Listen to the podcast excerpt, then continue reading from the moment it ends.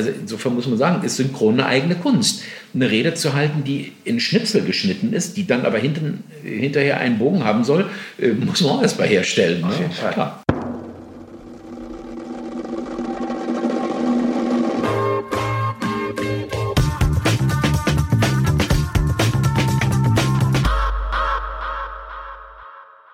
Und was wir merken ist, Fließtext Ja, ja. ist eine völlig andere eine Kunst. Ja, ja. Als ich, ich, ich, anderes. ich, ich erkläre das immer so, äh, es klingt despektierlich, ich meine es gar nicht so. Fließtext ist wie so ein Durchlauferhitzer. Ja. Da geht der Text rein, der geht hier rein und Ja. kommt hier unten wieder raus, ohne Ja. dass du überhaupt nachdenkst, was du erzählst. Naja, ich muss schon mitdenken, weil sonst hört man, äh, der Typ äh, achtet nur darauf, dass er sich nicht verspricht. Aber ich kenne kenn Sprecher, tatsächlich, die aber nur Fließtext machen. Ja, Das ist unfassbar. Also wir joken immer rum, die sprechen eine Stunde Text in 40 Minuten. ja, ja. ja, ja. Und auf der anderen Seite gibt es ja die Synchron, aber eigentlich Schauspieler, die, die fast schon im Kurzzeitgedächtnis Ja. einen Text lernen und ihn dann performen, also spielen und nicht einfach vorlesen. Ne?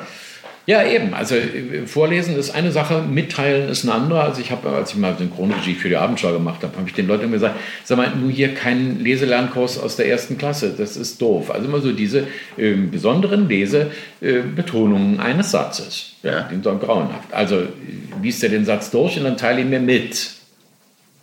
Okay.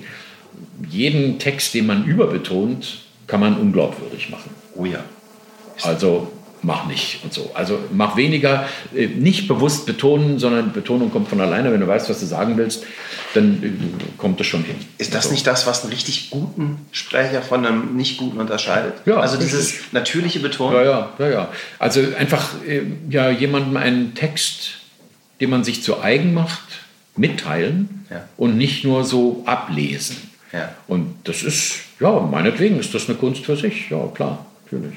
Also Edgar Ott zum Beispiel, Telly Savalas, äh, Benjamin Blümchen, macht viel Hörspiel. Dem musste man nun wirklich nichts erklären, was Synchron oder was Hörspiel angeht. Ja.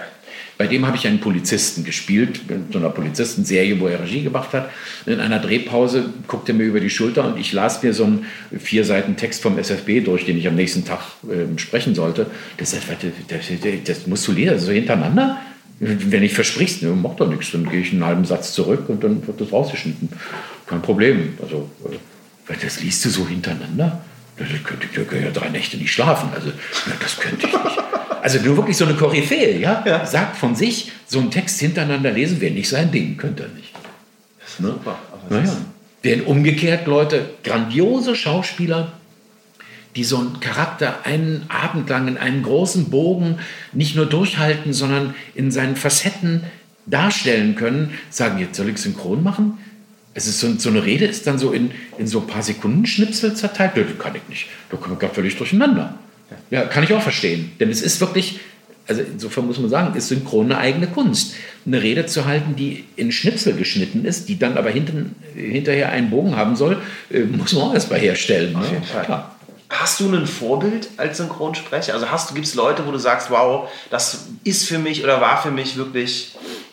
Ja, also ich habe ja mehrere Menschen erlebt beim Synchron. Ich habe Christian Drückner nicht nur im Synchron, sondern auch im Rundfunk erlebt und habe ihn dann auch im Synchron erlebt, auch als Regisseur von LA Confidential zum Beispiel, war er äh, Regisseur ich habe gesprochen.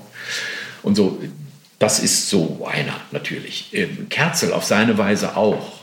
Ähm, also äh, lauter Menschen, die gezeigt haben, äh, ja, sie, sie identifizieren, das ist, Identifikation ist immer so eine Sache, aber sie können wirklich eintauchen in so eine Rolle und obwohl es dann in Schnipsel zerschnitten ist, einen Bogen herstellen. Und das ist faszinierend. Das macht dann auch Spaß zuzugucken, wie so eine Leute arbeiten.